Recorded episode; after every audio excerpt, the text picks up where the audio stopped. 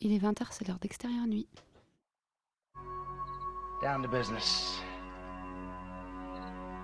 I got my wild cherry diet Pepsi, and uh, I got my blackjack gum here, and I got that feeling. Mm, yeah, that familiar feeling that something rank is going down out there. Oui, non, non, vous ne vous trompez pas, il s'agit bien d'une apostrophe. hein. Voilà, je m'adresse à vous, chers spectateurs.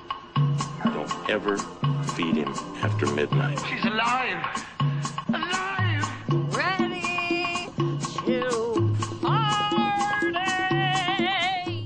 Sorry, Dave.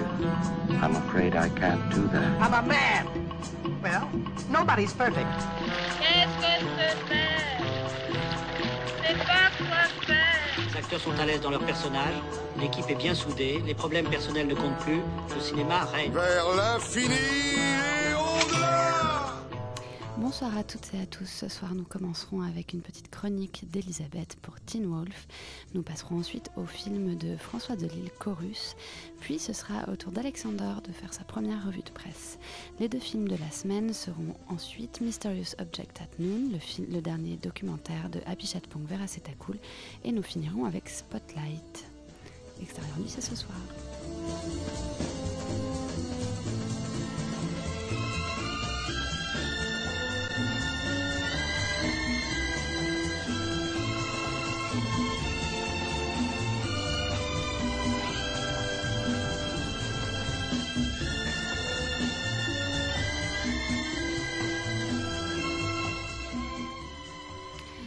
Commence l'émission avec Elisabeth qui va nous parler de Teen Wolf. Avant que tu partes pour le Nouveau Monde, Elisabeth, et que tu nous quittes momentanément, euh, je crois que. triste. eh ben nous aussi, on est très triste. Je crois que tu tenais à nous parler de Teen Wolf, dont tu, dont tu nous parles hors, euh, hors micro depuis, euh, depuis euh, presque un an maintenant. On t'écoute. Oui, pourquoi j'en parle? Parce que c'est une série qui, qui a quand même très mauvaise presse. Et d'ailleurs, quand j'ai fait mes devoirs hier pour voir un peu ce qui s'en disait dans le, dans le monde de la critique, je me suis rendu compte que tous les journalistes qui en parlent commencent leurs articles en disant pourquoi vous ne devriez pas avoir honte de lire un article dessus, ou alors carrément en disant que ça va mettre fin à leur carrière. Donc, des- donc euh, je pense que tu vois, il y, a- il y a une certaine logique. euh, au fait, voilà. Ou alors au fait que justement, je, je parle de ça avant de, de m'éloigner euh, pendant six mois. Euh, Teen Wolf, c'est c'est assez marrant. C'est une série qui en fait euh, pourrait être un peu le qui serait à Buffy contre les vampires ce que South Park est aux Simpsons. Euh, pas que, que, que, que Teen soit une série particulièrement euh, vulgaire ou scato, mais c'est une série dont le- dont, dont l'inventivité va de pair avec une certaine forme de, dégénérescence qui est à la fois complètement assumée et qu'en même temps la série contrôle pas tout à fait. Et c'est ça qui fait que- qu'elle est si singulière et qu'en même temps elle est effectivement assez attaquable. Euh, c'est une série qui, qui est toujours à, à la limite entre plein de choses, c'est-à-dire que c'est une série qui est qu'on peut qui serait limitée de voir seulement au premier degré et qu'en même temps il serait un peu vain de regarder totalement au second degré. C'est une série qui est à la fois très inventive, très novatrice et qui est en même temps assez ringarde. Euh, et c'est une série qui est très maligne et qui est en même temps euh, un peu bébête sur plein de points. Est-ce que tu peux nous rappeler sur quel, euh, Justement, sur, voilà, oui. sur quel network ou quelle, quelle Ah oui. chaîne de télévision ça passe aux États-Unis? Alors c'est une série qui est... un bon indicateur oui. de la alors c'est une série, justement, alors là c'est mauvais pour elle, c'est une série qui est diffusée depuis 2011 sur MTV. Euh, et le showrunner et créateur de la série est également le showrunner de Esprit criminel. Donc ça pour le coup, euh, ça semble pas très logique, mais en fait ça a une certaine logique parce que chaque saison de Teen Wolf fonctionne sur un système où en fait on cherche qui est le big villain de la saison. Donc en fait il y a quand même une, une logique de recherche criminelle, sauf que c'est des intrigues fantastiques. Euh, Teen Wolf c'est une série euh, donc en fait qui est très vaguement basée sur une série, enfin sur une série, sur un film qui est sorti en 85, la même année que Retour vers le futur, et, et dans lequel jouait aussi Michael J. Fox. Euh, c'est le même titre, Teen Wolf, et ça reprenait alors la base, base, base de l'intrigue, c'est-à-dire un jeune homme lambda qui se transforme en loup-garou. Euh, ça s'arrête là, c'est-à-dire que même les causes de la métamorphose euh, ne, sont pas, ne sont pas les mêmes. Scott McCall dans la série, c'est un crétin. Et ça, c'est important de le dire pour comprendre la série. Euh, et son meilleur ami, euh, et lui, pour le coup, le cerveau, le cerveau de l'histoire, mais c'est un personnage qui est complètement décalé socialement et qui est aussi euh, hyper actif et qui est en même temps une sorte de, enfin, qui est une sorte de professeur cosinus, mais totalement décalé. Et, euh, et ce qui est intéressant, c'est que la série, la première saison est assez classique, c'est-à-dire qu'on cherche qui a permis cette métamorphose qui a, qui a mordu le personnage. En gros, quel est le loup-garou qui a mordu le personnage. Et à partir de la seconde série, de la seconde saison, ça part complètement en vrille. Euh, le, le showrunner se, se permet comme ça de, euh, de mixer euh, de la, enfin, des mythologies celtiques et japonaises. Donc on a comme ça, on, on se retrouve dans, cette, dans la saison que je regarde, à voir à la fois euh, des, ce qu'il appelle des kanima, donc c'est-à-dire des, des lézards géants à la baffe paralysante qui croisent la bête du Gévaudan. Enfin, c'est-à-dire c'est c'est une sorte de, de n'importe quoi total. Mais cette et c'est ça qui fait que c'est, enfin, d'une certaine manière, c'est une sorte de, de, de pépite inventive comme ça. C'est, une série qui est en perpétuelle effervescence, qui est en perpétuelle, euh, l'univers est en perpétuelle expansion. Donc ça, c'est quand même très agréable et c'est très enthousiasmant. Et puis, euh, c'est très très drôle. Euh, C'est drôle, drôle malgré soi ou c'est et drôle ben c'est justement les deux. C'est pour ça que je disais que c'est un entre-deux qui est très particulier. Euh, la série est volontairement drôle, les, les dialogues sont assez drôles, les personnages sont drôles. Et à côté de ça, il y a une sorte de décalage comique qui est à la fois euh, volontaire, c'est-à-dire qu'on est toujours à la limite de la parodie, et en même temps, euh, c'est tellement cheap que ça fait aussi rire pour ça. C'est-à-dire qu'on a l'impression presque que le maquillage des personnages va se, défaire euh, devant soi, que les décors sont du carton-pâte et tout ça fonctionne et, parce que la série en fait y croit c'est-à-dire que elle essaie pas de se cacher de son manque de budget elle essaie pas au contraire de dire euh, tout ça est une vaste blague elle croit en son histoire elle croit au fait que ses intrigues sont les intrigues sont assez enfin sont assez complexes et, assez intelligemment menées et la série croit à ça tout en assumant euh, euh, tout cette espèce de, mélange euh, qui fait en fait son, son pédigré très à part. C'est- enfin, j'ai jamais regardé une série qui ressemble à Teen Wolf. Est-ce que tu dirais que c'est c'est mieux ou moins bien que le loup-garou du campus qu'on regardait quand on était plus Mais c'est beaucoup mieux, c'est 100 fois mieux. Euh, après, j'ai pas totalement l'impression que ce soit notre génération non plus, euh, Loup-garou du campus. bah, C'est la mienne. c'est la mienne, attends, on n'a pas non plus un écart. euh, oui, pardon. Euh, c'est c'est une série, alors justement, quand, je- quand je reviens sur le côté cheap, c'est une série qui a des incohérences de montage, qui a des choix artistiques douteux. Euh, Quand tu dis choix artistique douteux, ça veut dire que. Je veux dire vraiment que la série est mis à part totalement- le fait que c'est- peu, enfin c'est sans doute une série qui a qui a un budget très ah, restreint. rien. Et qui cartonne. Euh, Est-ce que voilà donc déjà tu vas nous parler des audiences si tu les as et euh, surtout euh, tu penses que le, le- est-ce que tu penses que le fait que la série euh, ait un goût douteux est simplement dû au fait que euh, elle, elle est dans une économie euh, très maigre ou alors est-ce que c'est un parti pris euh, des réalisateurs et du showrunner? Et ben encore une fois, je pense que c'est un peu des deux. C'est-à-dire que la, la première saison euh, essaye de nous cacher, enfin pendant très longtemps, on nous cache euh, euh, les personnages transformés. euh, parce qu'en fait le budget le permet pas. Mhm. Donc du coup on est obligé de, de cacher tout le monde dans de la fumée, donc ça rend un côté euh, vraiment très particulier mais, mais, mais très drôle à la fois. Et, euh, et en même temps la première fois qu'on les voit on se dit oulala en fait euh, heureusement qu'on les a pas vus en- avant et en même temps ça crée un décalage comique qui est totalement assumé. Et en même temps quand je parlais de choix artistique douteux, euh, la série se passe quasiment entièrement de nuit mais elle est tournée de jour. Et, et les, et les ombres, enfin ils essayent même pas de cacher les ombres, c'est-à-dire que on, on voit euh, limite les voilà on, on voit le, le soleil passer à travers les branches alors qu'on est de nuit et ça gêne absolument personne. Et d'ailleurs ça nous gêne pas en tant que spectateur Euh, quand je parle des audiences ce qui est assez drôle c'est que c'est une série qui, qui cartonne chez les, chez les adolescents et qui cartonne auprès de la communauté gay.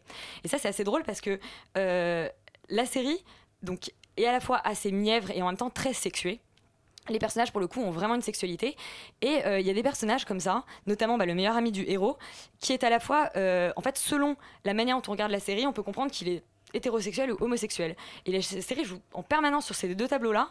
Et, euh, et puis bon, voilà, c'est une série d'adolescentes dans laquelle les personnages vont quand même à des rêves parties, boivent, couchent ensemble. Enfin, c'est vraiment très très étonnant et c'est une, un- très curieuse série, mais il faut Qui- vraiment qui la vaut regarder. la peine d'être Je pense. Euh, on est à la cinquième saison donc en ce moment si ça a commencé en Ouais, 2011 la cinquième saison est en cours de diffusion et il y a une sixième saison qui sera probablement la dernière. D'accord, très bien. Merci beaucoup, Elisabeth. On passe maintenant euh, à un extrait du film Chorus de François Delisle.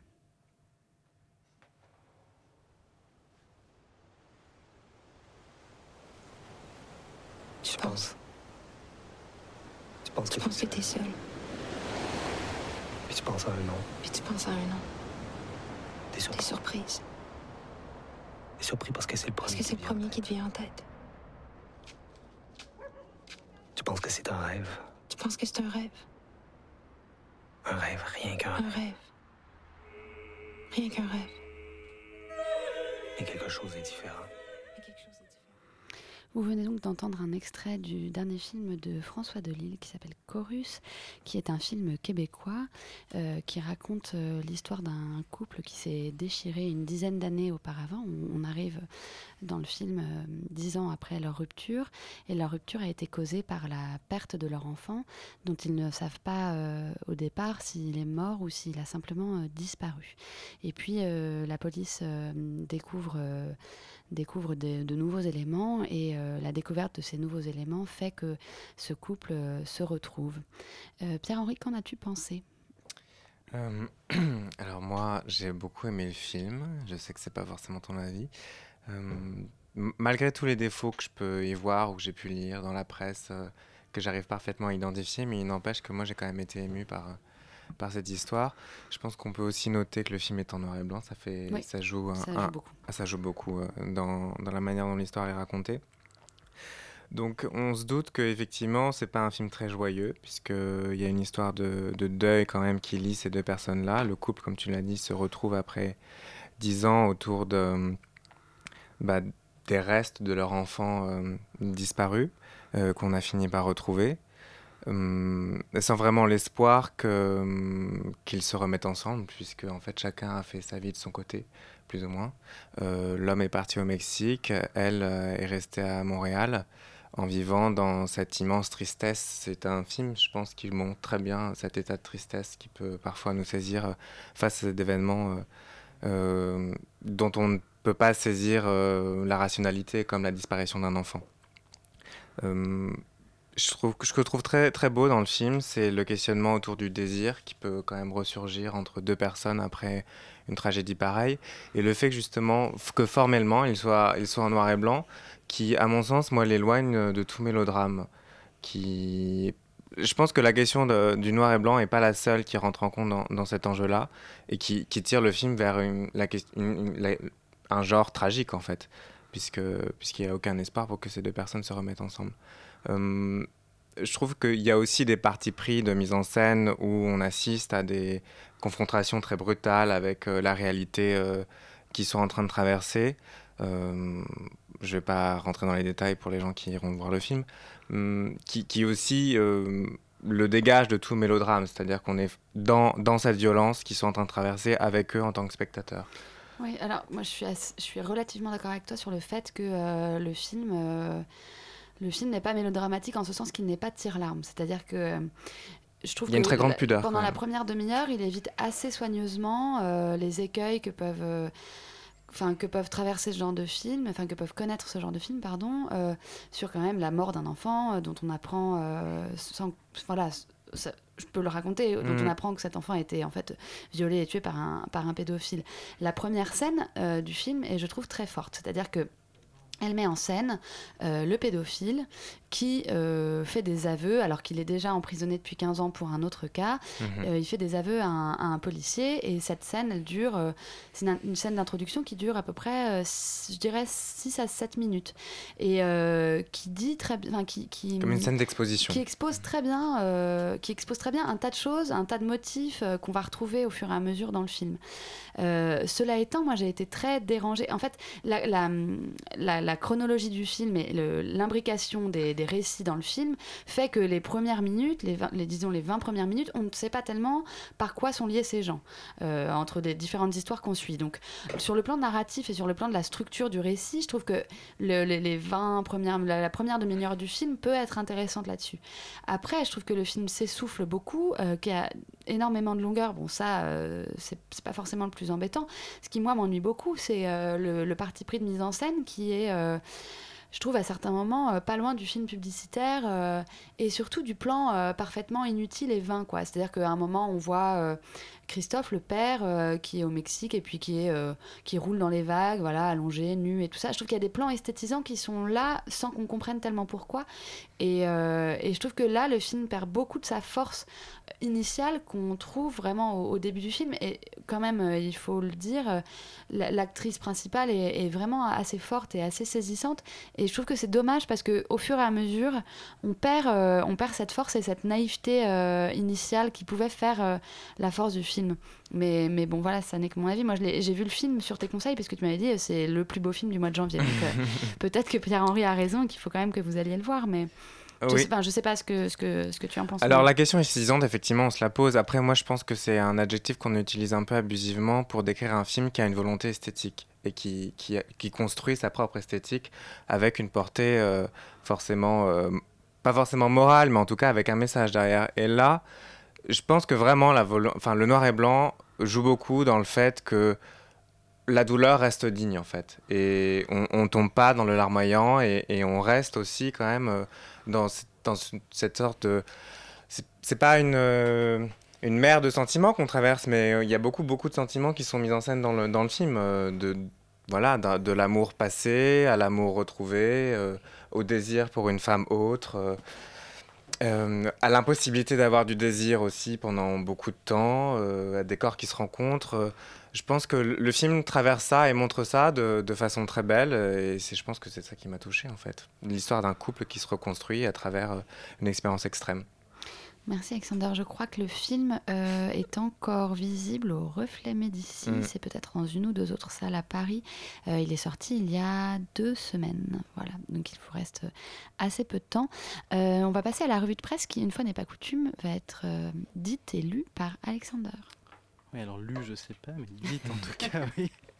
Euh, je voudrais revenir sur euh, la polémique qui a touché la censure partielle du film salafiste, puisque ce documentaire qui met en scène de manière dans un dispositif un peu particulier, puisqu'il euh, est composé pour moitié d'interventions d'intellectuels salafistes ou djihadistes, et d'autre part d'images de propagande de Daesh.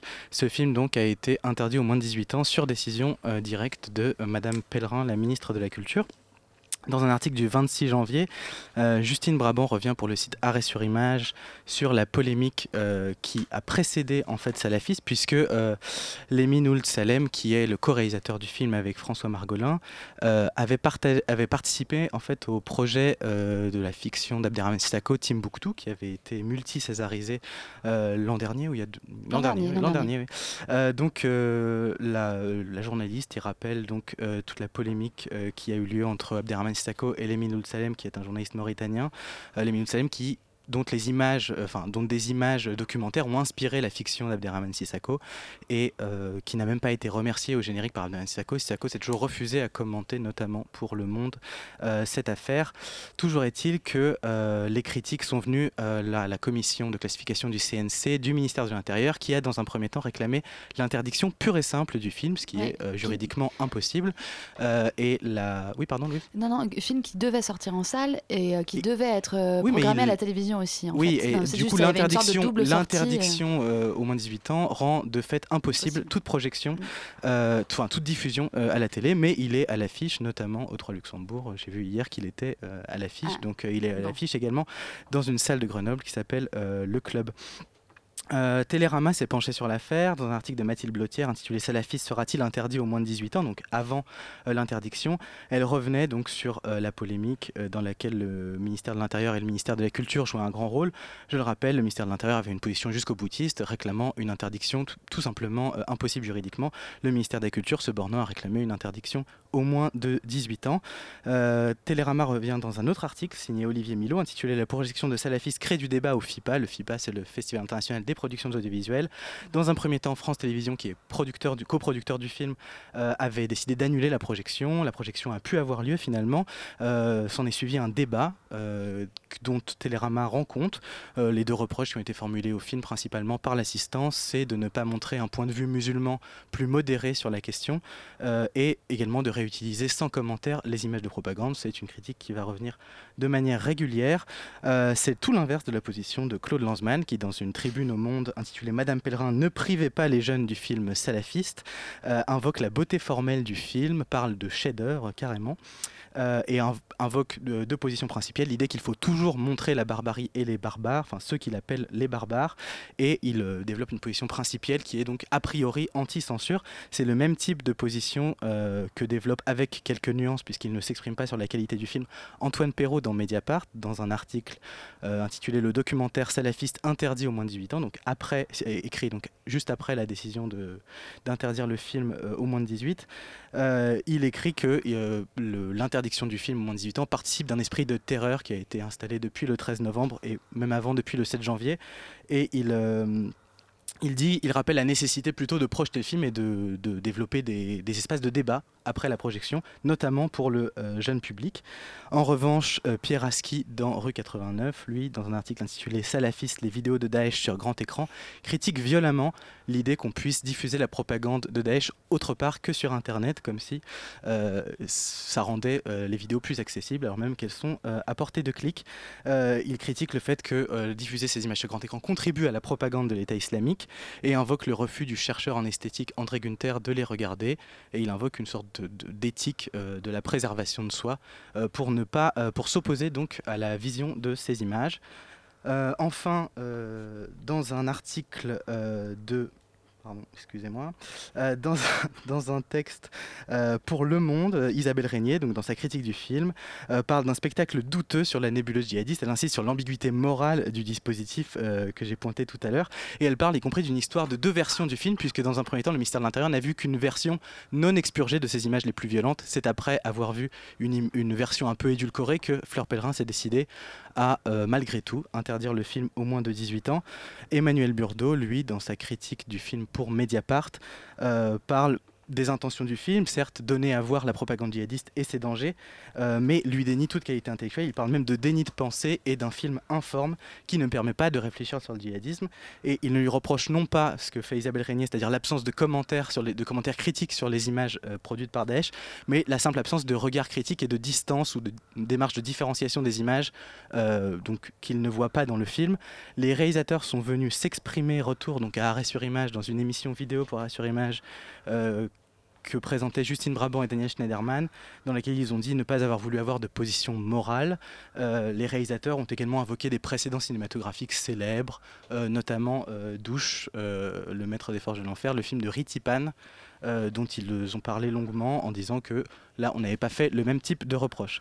Je voudrais terminer cette revue de presse avec la polémique à la Cinémathèque, qui a débuté donc avec une vidéo euh, diffusée par une, euh, jeune, une ex-jeune employée de 22 ans. Qui a été euh, licencié en septembre qui a 2015 été licenciée et euh, le, le- le- en fait en réalité elle n'était pas, elle n'était pas employée de la Cinémathèque mais du sous-traitant de la Cinémathèque euh, donc l'entreprise puisque- City oui, One oui, puisque la Cinémathèque sous-traite tous les services euh, d'accueil des visiteurs à cette entreprise City One la vidéo s'intitule Lettre ouverte à la Cinémathèque française. Elle, a déjà, elle comptabilise déjà 40 000 vues, ce qui, vu le, le- le secteur touché, euh, représente quand même un chiffre relativement important.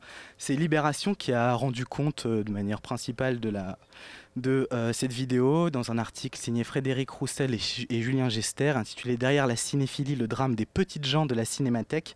Euh, mais ce que ne dit pas cet article et ce que ne peut pas dire cette revue de presse, c'est que à l'époque d'une grève, en fait, puisque les employés de cette euh, entreprise avaient fait grève le 8 mai 2014, euh, à l'époque, il n'y avait eu aucun écho dans la presse, et notamment dans la presse spécialisée, donc ils s'étaient complètement abstenus et s'étaient réfugiés derrière la cinéphilie, posture qu'aujourd'hui critiquent Julien, Gester et Frédéric Roussel dans Libération.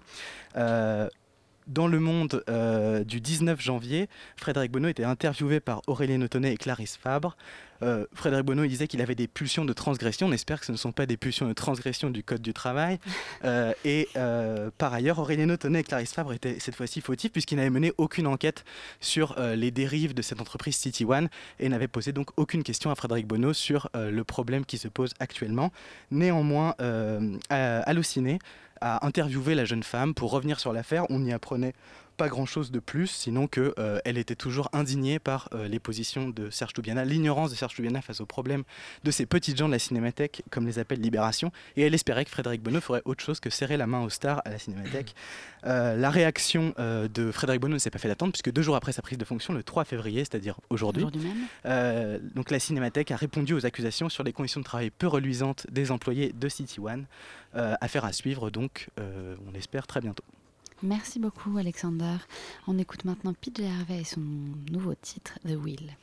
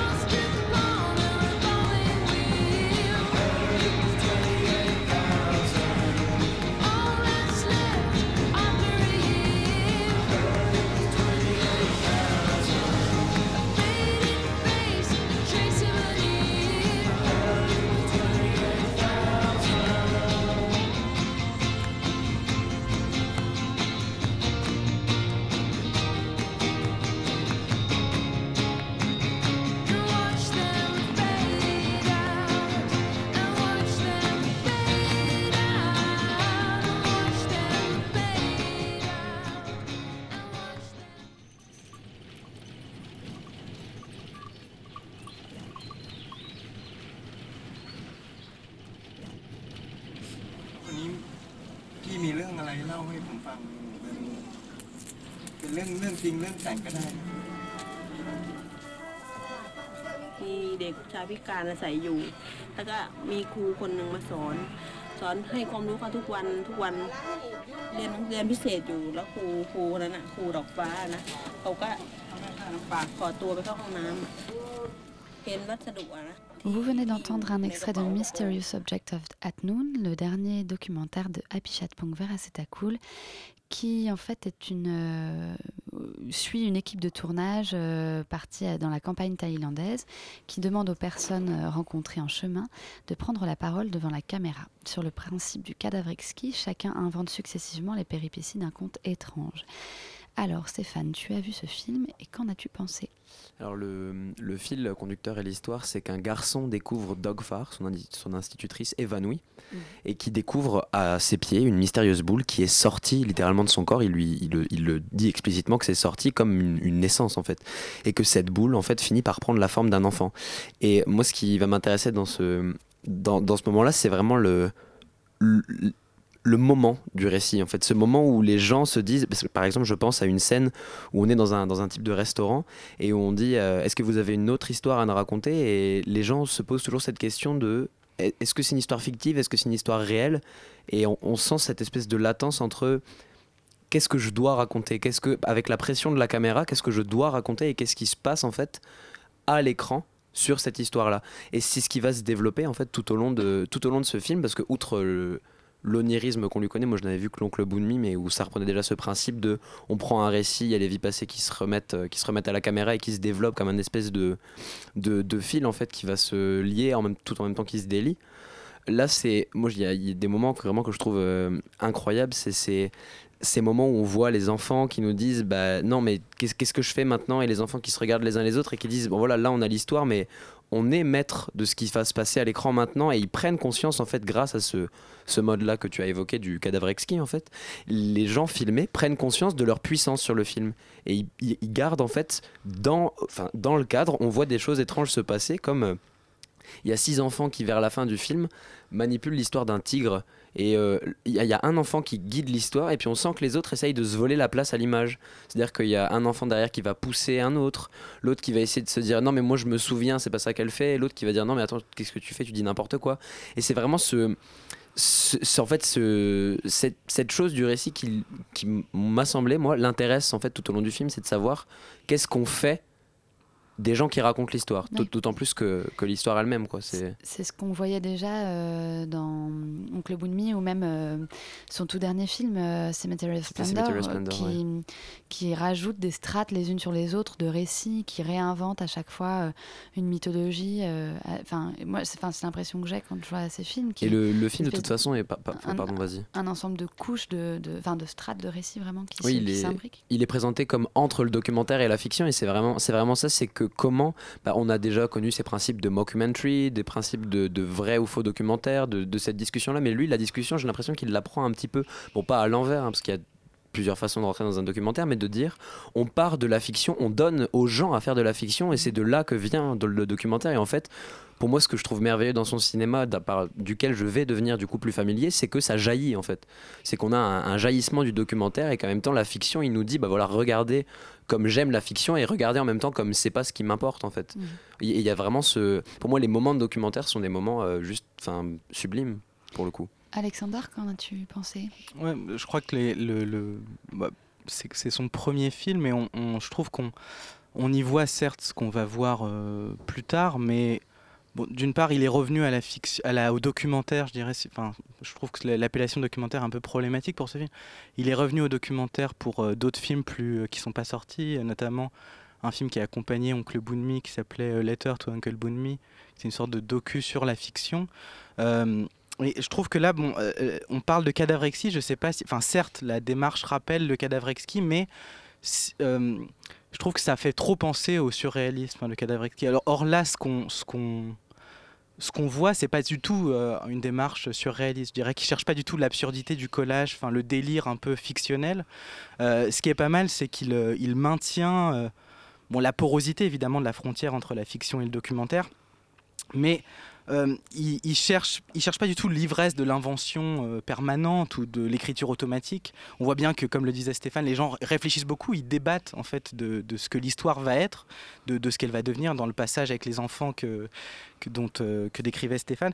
Mais il cherche aussi ce qu'il y a de commun toujours à la fiction et au documentaire, et il cherche à faire habiter les personnages dans deux espaces en même temps. Ce dont tu parlais sur la superposition des strates de fiction, ici, euh, semble être simplement la superposition de l'histoire d'un peuple qui s'invente aussi en parlant et de l'histoire et de l'histoire qu'ils inventent en même temps.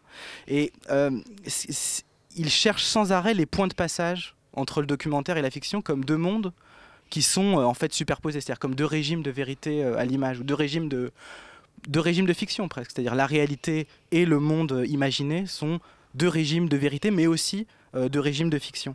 Ce que, moi, je, je trouve que c'est ce qu'on ressentait dans Cemetery of Splendor, sauf que c'était pas la fiction et le, la réalité, mais c'était la fiction et le rêve.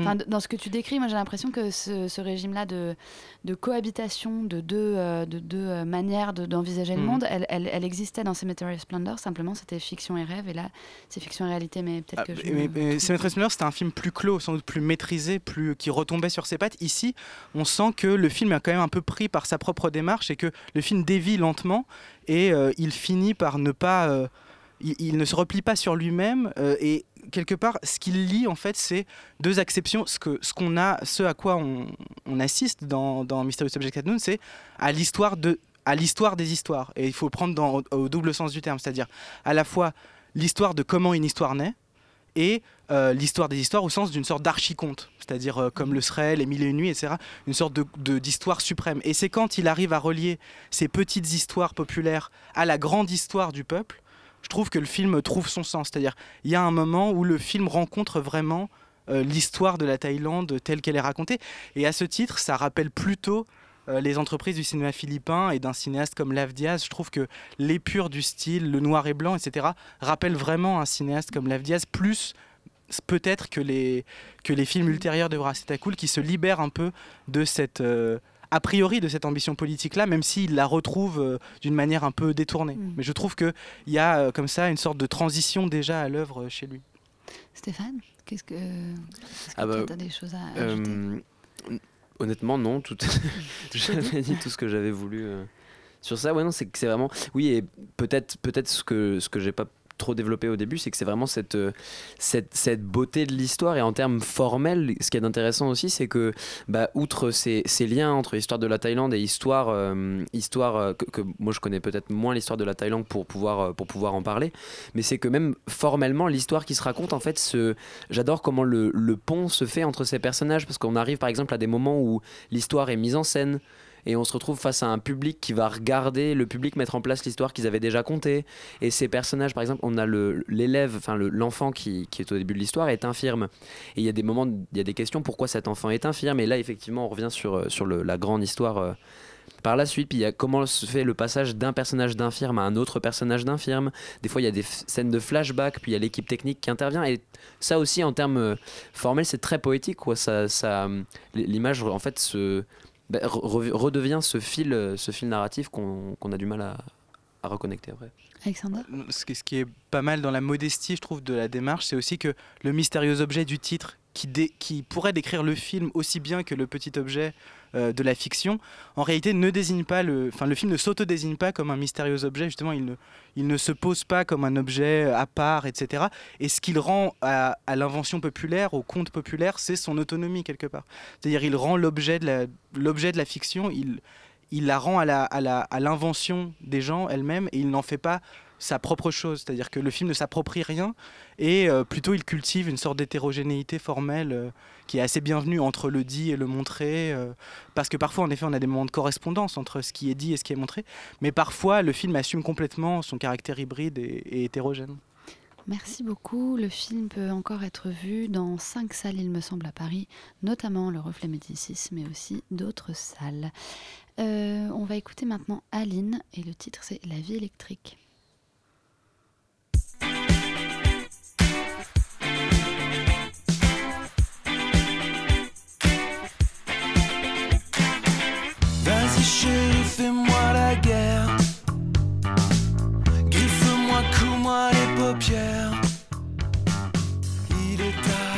Trouvons vite un hôtel. Tes mains chahutent et se. Oh.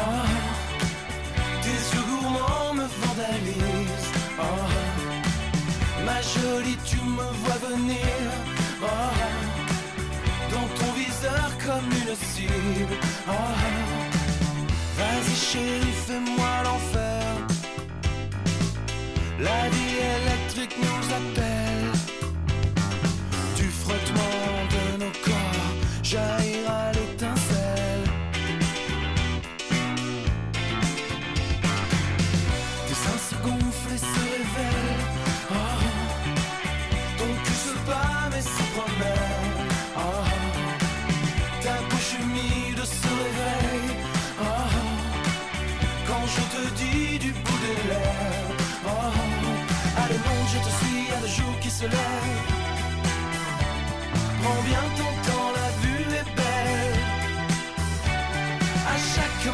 mes yeux se. Une seule décharge et je crève. Oh. Vas-y fous-moi en l'air. La vie électrique nous entraîne.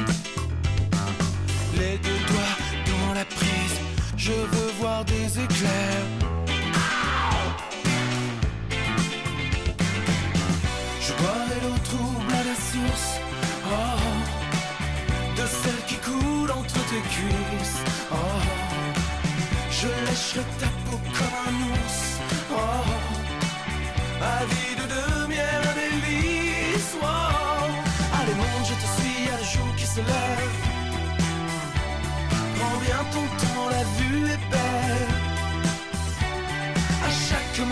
Yeux se perdent.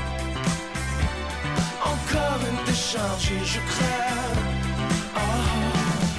Chérie, pique-moi les anthères. Un champ magnétique nous protège. Le courant continue, nos câbles se resserrent.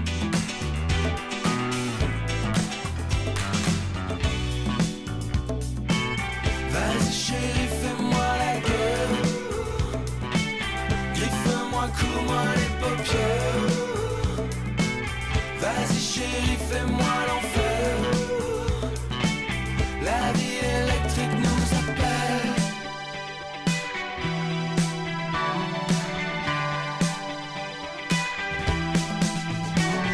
Allez monte, je te suis à le jour qui se. Prends bien ton temps, la vue est belle. À chaque marche, mes yeux se perdent. Une décharge et je crève. Oh, allez, mon, je te suis à le jour qui se lève. I know there's things you cannot tell me. But I also know there's a story here, and I think everybody will hear about it. Do you think your paper has the resources to take that on? I do. Do you? Boston priests molested kids in six different parishes over the last 30 years. The church found out about it and did nothing. We haven't committed any long-term investigative resources to the case. No, we haven't. Vous venez d'entendre un extrait du dernier, du dernier film de, je ne sais plus son nom, Tom euh, Mac, euh, Mac, Mac, Mac quelque chose. Euh, non, non, pas Tom McCarthy, ça pourrait, mais euh, j'ai euh, j'ai tout à coup un, un trou de mémoire, excusez-moi. Si, c'est Tom McCarthy. si. Tom McCarthy, et ben voilà, parfois il faut, faut que je me fasse confiance. Euh, Spotlight est adapté de faits réels et retrace la fascinante enquête du Boston Globe en 2001, couronnée par le prix Pulitzer, qui a mis à jour un scandale sans précédent au sein de l'Église catholique. Une équipe de journalistes d'investigation, baptisée Spotlight, a enquêté pendant 12 mois sur des suspicions d'abus sexuels au sein d'une des institutions les plus anciennes et les plus respectées au monde. L'enquête révélera que l'Église catholique a protégé pendant des décennies les personnalités religieuses, juridiques et politiques les plus en vue de Boston et déclenchera par la suite une vague de révélations dans le monde entier. Euh, le casting euh, est un casting 5 étoiles, comme on dit, euh, comme on dit sur Allociné. Euh, Il y a Rachel McAdams, Tom Ruffalo, j'en passe, Michael, Ki- Michael Caine. Bah, Mike- euh, si, Michael Caine. Ma- J'ai dit quoi? Michael Ruffalo, pardon. Ma- Marc Ruffalo. Euh, oui, très mal habillé, mais bon, ça n'est qu'un détail. Euh, oui, Stanley Tucci. On connaît quand même le nom de tous les personnages qu'on croise dans le film. Enfin, je veux dire tous les. Vas-y, Elisabeth, parle-nous. pas. Commence. Euh, oula, mauvaise idée. Euh, pff, bon, c'est un, un film extrêmement euh, classique, si ce n'est académique, dans, sa, dans sa mise en scène. C'est vraiment un film à Oscar, comme on dit. Euh, après, le- le- sur le casting, je trouve que c'est plutôt une bonne Mais d'ailleurs, est-ce qu'il a été, est-ce qu'il a été euh, nommé pour les, pour les prochains Oscars? Alors, il a quelques nominations, mais je crois qu'il en a pas non Pas tant que ça, Je sais tu que, vois, je sais tu que vois. Marc Ruffalo est Tu vois comme tu es médisante. Euh, et ben écoute, c'est loupé pour eux, mais en tout cas, c'était la volonté. Aussi est nominé pour acteur. euh? Bon, alors s'il y a déjà deux comédiens qui sont nommés, on va dire que c'est une, ok, une c'est un film à. Oscar. Euh, que c'est un film à Oscar. Euh, oui, donc le film retrace donc effectivement une, une enquête. Euh, le, Enfin, ce qui m'a un peu gêné, c'est que j'ai l'impression que cette enquête, on, on en, quand même, on en connaît quand même un petit peu les, les tenants et les aboutissants. Et tout comme les personnages qui réalisent à la fin du film qu'en fait ils arrivent après la bataille, c'est-à-dire que cette histoire a eu lieu dans les années 70 et que eux ils arrivent dans les années 2000 et ils se rendent compte que qu'en fait tout le monde était au courant, sauf eux. Euh, le film. Enfin non, ouais. Tout le monde film- était au courant sauf eux, mais surtout, enfin, euh, tout le monde était au courant, mais personne ne disait rien. Enfin, Personne ne il disait révèle rien, mais quand même, finalement, il révèle tout le quand même l'affaire. Toutes les très tardivement, influentes de, de Boston étaient au courant. C'était pas, enfin, c'était un secret polichinelle. Et le et le statut du film, c'est un peu la même chose. C'est-à-dire que le en tant, que, en tant que spectatrice, ce qui m'a un petit peu gênée, c'est que on, on passe le film à courir derrière une information qu'en fait on connaît déjà. Et, et donc je trouve qu'en en termes de suspense, c'est- pas très très réussi. Au-delà de ça, C'est très très juste ce qu'elle vient de dire. euh, par contre, ce, qui, ce, que je trouve, euh, ce que je trouve plus intéressant, euh, c'est la mise en scène d'un- d'une sorte de, de petite Éden journalistique, puisque quand même on suit donc la Spotlight qui est une, part- une partie du globe. La Dream Team, la euh, Dream du Team, Boston voilà, Globe. du- voilà, qui sont des journalistes qui en gros euh, ont presque sans délai, puisqu'ils enquêtent pendant un an et sans. Enfin, ils ont une obligation de résultat, mais enfin, on a l'impression quand même qu'ils sont extrêmement libres Mhm. et ils ont un seul sujet et ils peuvent comme ça faire une investigation, mais extrêmement longue, extrêmement euh, filée. Et en plus, ils sont, enfin, ils sont assez nombreux dessus. Et, et ça, la mise en scène de, de cette espèce d'Éden, surtout aujourd'hui où la, la profession est quand même très sinistrée, euh, je trouve ça assez beau, quelque part.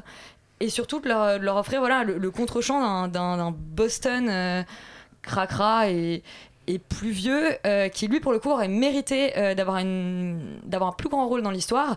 Parce que, comme je le disais, euh, les personnalités influentes sont tous au courant et en fait ceux qui trinquent c'est euh, évidemment les, les gens exposés c'est-à-dire ceux qui se réfugient auprès de l'église parce qu'ils ont ils ont pas forcément de moyens Mhm, mhm. et tout ça et, et ce contre-champ là n'existe pas vraiment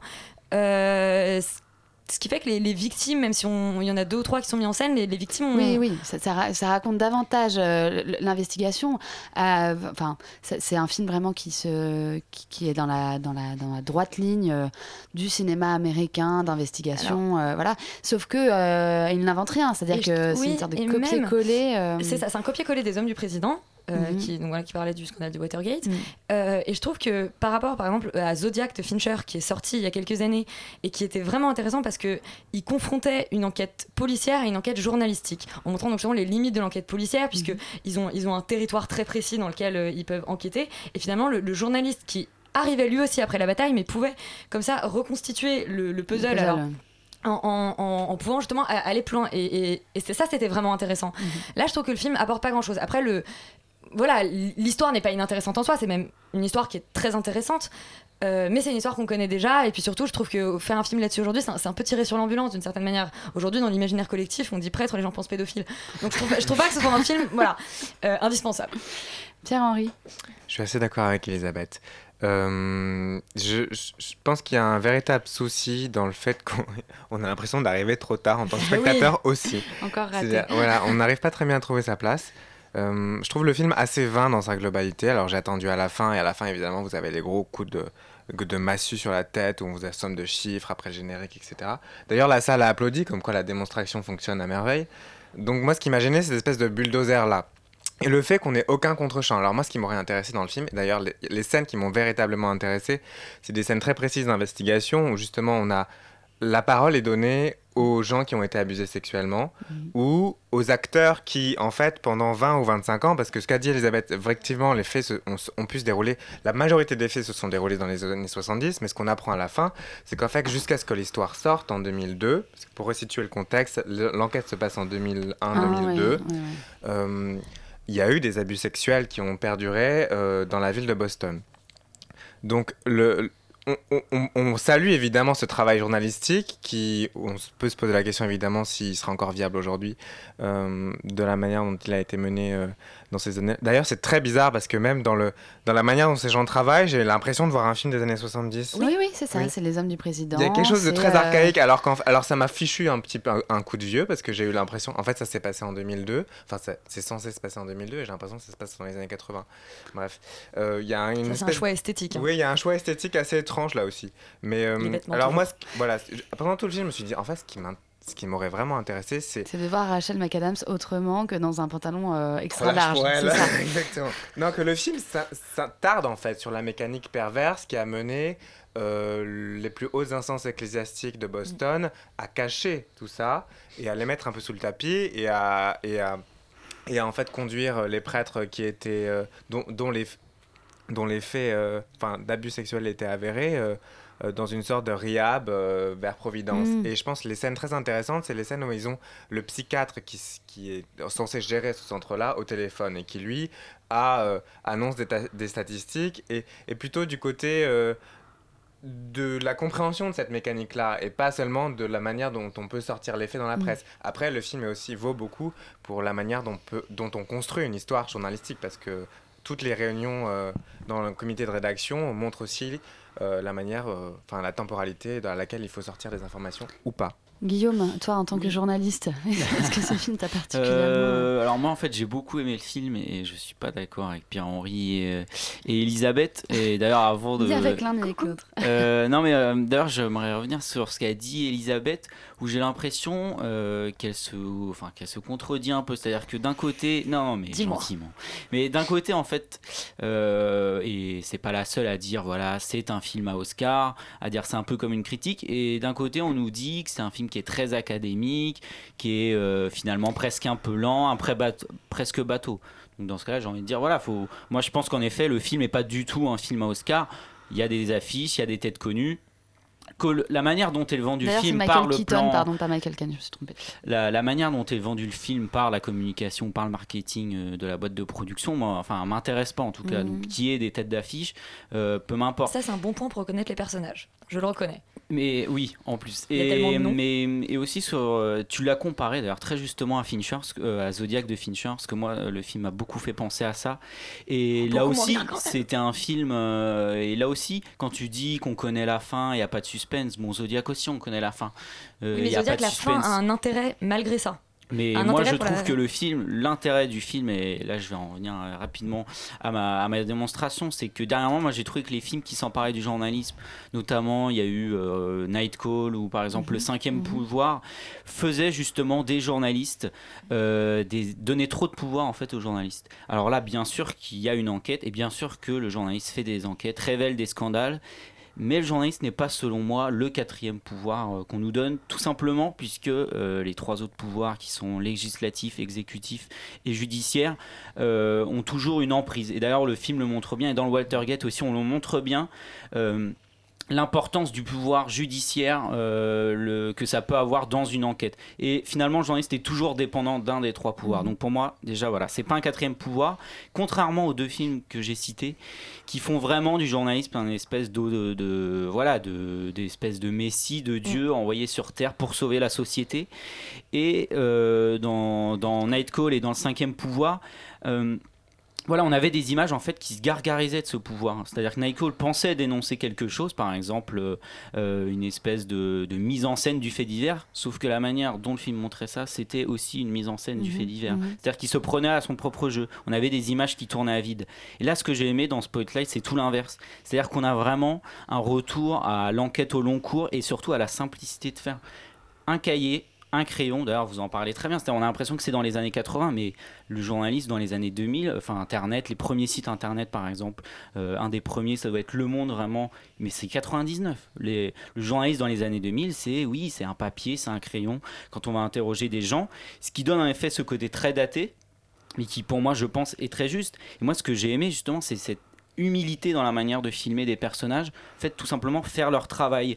Quand par exemple Marty Baron, euh, qui arrive, le nouveau rédacteur en chef du Bostonologue, la manière dont il a de proposer ses sujets. C'est-à-dire que les images sont plus là pour être euh, des figures de puissance, elles sont là pour être euh, les témoins de personnages, de travailleurs qui ont en eux, on le sent, et ça aussi c'est très fort, une expérience de leur travail. C'est-à-dire qu'on a l'impression qu'il y a un vrai vécu, un vrai passif euh, dans ces personnages. Alors certes, euh, le résultat de de l'enquête est fort, mais pour moi voilà, le film montre vraiment en fait des travailleurs au quotidien et non plus euh, le spectacle du travail, mais vraiment voilà des, des ouvriers. Et c'est là et c'est là, si vraiment on veut faire des journalistes, des espèces de messies, c'est seulement, je trouve, avec cette humilité qu'a le film, d'être une enquête au long cours très simple, très efficace, moi qui m'a beaucoup plu. Là, on peut dire que ce sont vraiment, entre guillemets, des ouvriers de la démocratie. C'est-à-dire, de, voilà, c'est parce que là, c'est pas, du stra- c'est pas du spectacle du travail. Stéphane? Oui, moi je, ben, je suis plutôt d'accord avec Guillaume, mais je vais revenir justement sur ce qu'on disait tout à l'heure, cette notion de, de savoir la vérité et de son importance ou non. C'est que finalement, euh, pour la question de, de, de travailler en fait avec une, une ancienne méthode, c'est c'est- not- notamment c'est vrai que les journaux euh, en 2000 c'était pas, pas du tout euh, fait par internet. Et aussi qu'on travaille dans le Boston Globe donc en fait qui est un papier. Et moi ce que j'adore c'est justement cette incursion donc enfin je vais un peu malheureusement répéter ce qu'a dit Guillaume parce que c'est exactement ce que ce avec quoi je suis d'accord c'est que ce que j'ai en plus aimé c'est vraiment cette incursion dans la filière secrète du papier c'est-à-dire que on est dans le Boston Globe et directement on voit le personnage de Lib qui est campé par Lib Schreiber qui est le nouveau directeur de publication qui arrive et qui dit voilà bon bah on a toutes les sections, on a c'est comme ça que tout va se passer et puis on arrive dans la sous-section qui sera en fait ce spotlight qui est vendu un peu comme cette espèce de de chose hybride entre euh, une des premières phrases du film c'est pour cette fois on va devoir être encore plus secret que les autres affaires secrètes qu'on avait faites avant. Et cette méthode ancienne, en fait, elle résulte du fait que bah, voilà, c'est la presse papier avait une, importance encore immense à l'époque qu'elle a, qu'elle a toujours un peu aujourd'hui mais qu'elle a quand même un, petit peu moins. Pour ce qui est de cette question de la vérité. Moi il y a une phrase charnière que j'aime beaucoup dans le, dans le, dans le, dans le film c'est ce on n'est pas après les faits on est après Oui. le système en fait. On n'est pas après la vérité. Et le fait qu'on sache la vérité dans ce film elle, la, la vérité on sait qu'on le sait depuis le début. Et de toute façon on le sait même dans le titre et dans les énoncés de l'affaire. Et même quand on a les noms des prêtres on sait très bien qu'on s'en fout. Et moi c'est le personnage de Mark Ruffalo que j'adore pour ça qui tout au long du film va dire mais non bordel non c'est là qu'il faut y aller. C'est là qu'il faut tout dire. Et il y a justement le rôle de ces de ces autres en fait. Là où eux seront les artisans, comme disait Guillaume, les, les petits artisans de la démocratie, c'est vraiment ces gens qui seront. Alors Michael Keaton, je crois que lui c'est le rédacteur en chef de Spotlight, Ouais, ouais. et on a au-dessus le sous-directeur de publication qui est campé par le mec aux cheveux blancs dont j'ai oublié le nom là, Qui et Liv Schreiber qui joue dans Mad Men, et Liv Schreiber qui est vraiment le, le chef de tout ça. Et moi, ce qui m'intéresse, ça va être vraiment ces moments en fait de ces moments de rédaction, c'est les moments avec les avocats, c'est ces moments où on dit voilà, c'est les moments où qu'est-ce qu'on qu'est-ce qu'on fait en fait avec cette information qu'on a et comment on doit en effet en tant que journaliste, on a le devoir d'attendre d'avoir tout entre nos mains pour pouvoir le publier quoi. Et ce que disait aussi Pierre-Henri, c'est quand euh, ils vont interroger les personnes, on reste. euh, ça peut être des, des passages qui sont très longs où Marc Ruffalo, on voit comment il amène l'interview, quelles questions il pose d'abord, quelles questions il pose ensuite, les regards, à quel moment il va noter, à quel moment il va s'arrêter de noter, Le refus à de quel prendre moment pas. carnet. Et euh, ce que disait Pierre-Henri, où en effet c'est très intéressant de voir justement ces témoignages, c'est aussi justement parce que là, on a vraiment un, zoom sur la méthode. Et c'est de ça dont je parlais, les petits détails du travail qui, qui font finalement pour moi toute la force du film. Et puis ce que, ce que j'ai, enfin moi ce que je vais revenir aussi sur cette chose de critique de film à Oscar ou de pas film à Oscar. Alors moi c'est vrai que je suis l'un un des premiers à dire non pas encore un film à Oscar, mais pour le coup. Bah, si on critique les films à Oscar, c'est qu'il y a un impact émotionnel et fort qui, fonctionne. Et pour moi, dans ce film-là, c'est fait avec, avec un bon dosage. C'est-à-dire qu'il y a ce moment où on va recueillir les témoignages. C'est pas trop rapide. Ça prend le temps de, de dire voilà qu'est-ce que c'est que ce fait? Parce que c'est vrai que c'est un sujet qui peut très vite tomber dans le larmoyant et tomber dans le dans le bah, dans le, cliché quoi. Mais le, problème est que bah, ces gens-là prennent vraiment le temps d'aller à la rencontre du journaliste et le journaliste prend la rencontre d'aller avec avec cette personne là quoi moi je pense à la scène de du, du, type qui assume son homosexualité euh, face euh, face caméra qui est vraiment qui moi m'a vraiment pour le coup euh, ça m'avait manqué dans un film à Oscar quoi on avait vu des Euh. 12 of the Slaves et des choses comme ça et là vraiment moi j'ai retrouvé un, un peu d'honnêteté en fait Merci beaucoup. Bon, alors là, pour le coup, si vous voulez aller voir le film, euh, il est, euh, je pense, dans à peu près 200, Toutes les salles du 250 monde. salles en France. Donc, euh, vous, avez, vous avez de quoi faire. Euh, une dernière petite chose, on parlait de censure tout à l'heure. Euh, il se trouve que... euh, euh, Antichrist a été interdit aux moins de 18 ans aujourd'hui même. Et euh, une annonce finale sur la censure. Les 16e rencontres dionysiennes au cinéma L'écran à Saint-Denis euh, se tiennent du 3 au 9 février. Le thème, c'est la censure. Il y a un focus sur le cinéma iranien, un autre sur l'Europe de l'Est, une nuit du porno interdit, euh, un entretien avec Jean-Claude Brissot, une rencontre avec Yves Boisset vendredi à 16h, euh, des films de Paul Verhoeven et euh, une un hommage à René Vautier, donc euh, Courrézy, c'est au cinéma L'écran à Saint-Denis. Et ce soir, c'est Résonance Magnétique qui nous succède. Bonsoir. Bonsoir. Quoi de neuf ce soir alors? Manchot, tu veux dire ce qu'il y a de neuf ce soir? Qu'est-ce qu'on qu'est-ce qu'on fait ce soir, Manchot? Ce soir, nous allons être en colère. Parce a de quoi? Être en colère, on peut être légèrement éc- éc- écrivé et dorpaté. Voilà. Voilà, eh c'est le ben, programme de la soirée. La bonne émission. À la semaine prochaine.